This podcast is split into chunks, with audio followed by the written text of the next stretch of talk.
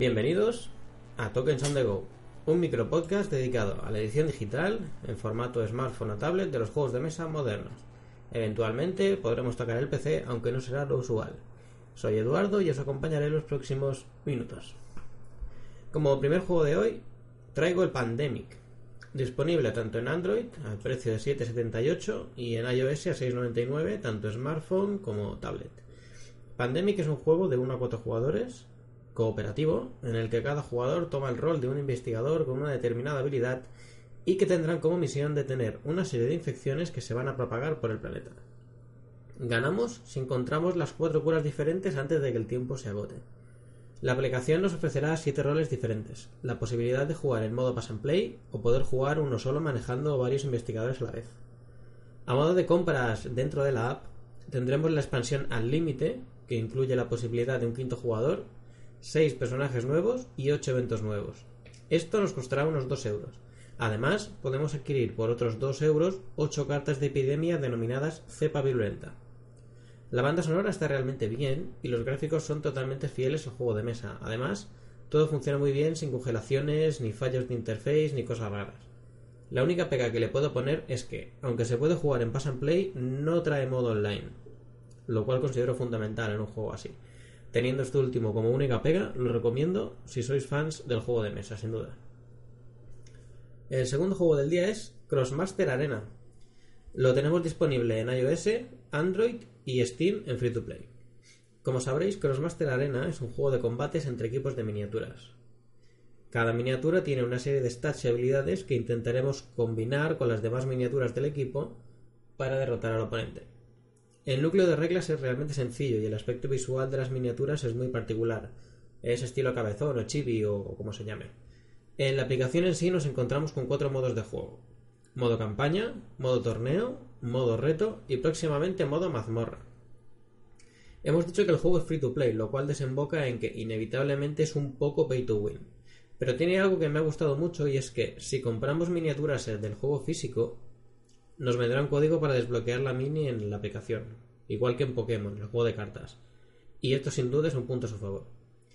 Otro punto a su favor es que es cross-plataforma, con lo que nos podremos enfrentar a nuestros amigos aunque no tengan el mismo sistema operativo o incluso estén jugando desde Steam.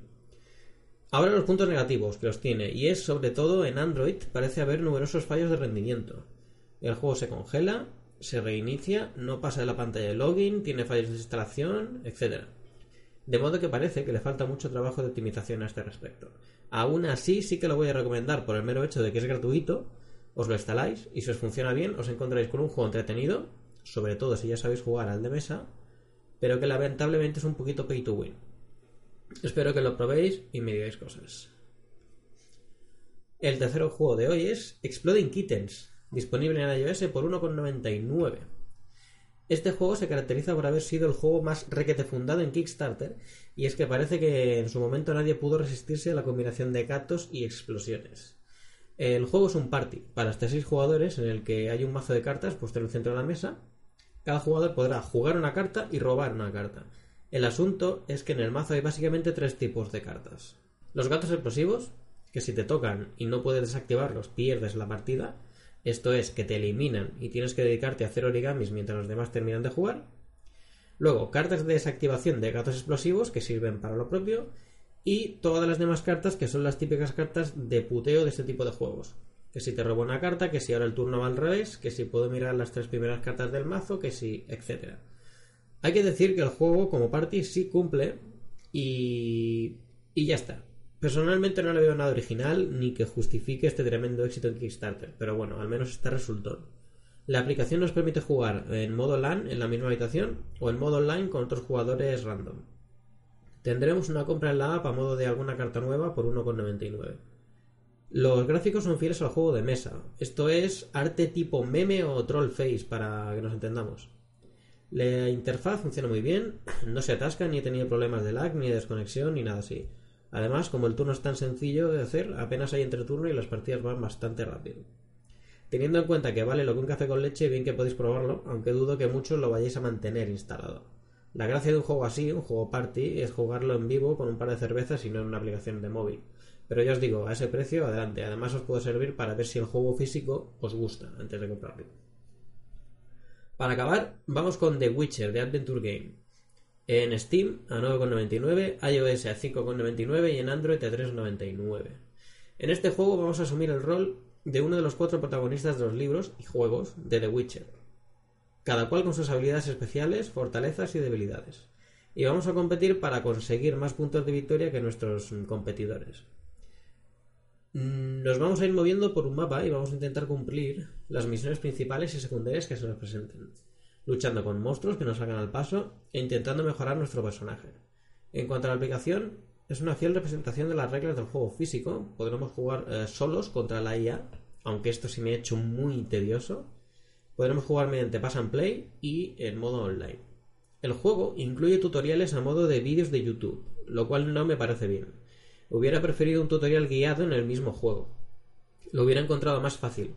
Por eso, si no sabemos jugar ya al de mesa, se nos puede hacer cuesta arriba al principio, porque hay bastantes cosillas que tener en cuenta y no podremos con todo.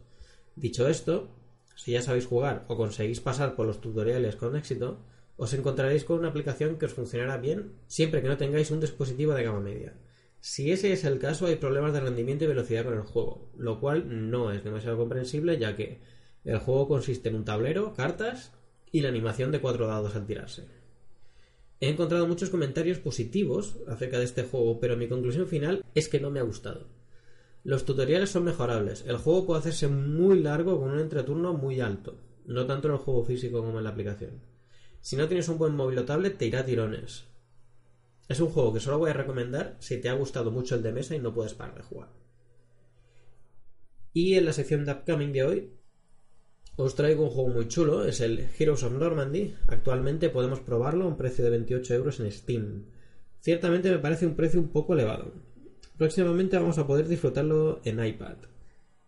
Eh, Heroes of Normandy es un wargame light ambientado en la Segunda Guerra Mundial pero con toques de humor y muchas tiradas de dados. La aplicación de Steam, que es la que he podido probar, replica muy bien el juego de mesa, nos ofrece un modo campaña con tres facciones, un modo skirmish y modo online. Además, ha sido anunciado el editor de mapas, el cual nos permitirá crear nuestros propios mapas y usarlos tanto online como offline. Estad atentos porque no puede tardar demasiado en salir y recordad que si tenéis mucho mono, por 28 brillos y un PC, podéis calmarlo de momento. Y esto ha sido todo esta semana. Espero haberos resultado útil y que hayáis pasado un rato entretenido. Recordad que os podéis suscribir al programa tanto en iBox como en iTunes y que me podéis dejar vuestros comentarios allí o en darkstone.es o en la BSK. Un saludo y nos vemos en el siguiente programa.